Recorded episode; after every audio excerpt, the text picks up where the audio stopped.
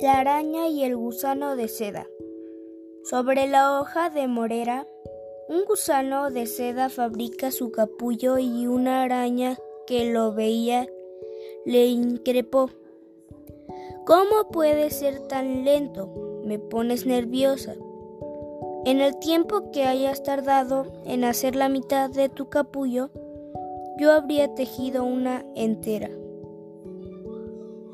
Es verdad, contestó el gusano, pero tus telas se rompen con el viento y a nadie le gustan. En cambio, mis capullos son alabados y apreciados, y duran siglos y siglos.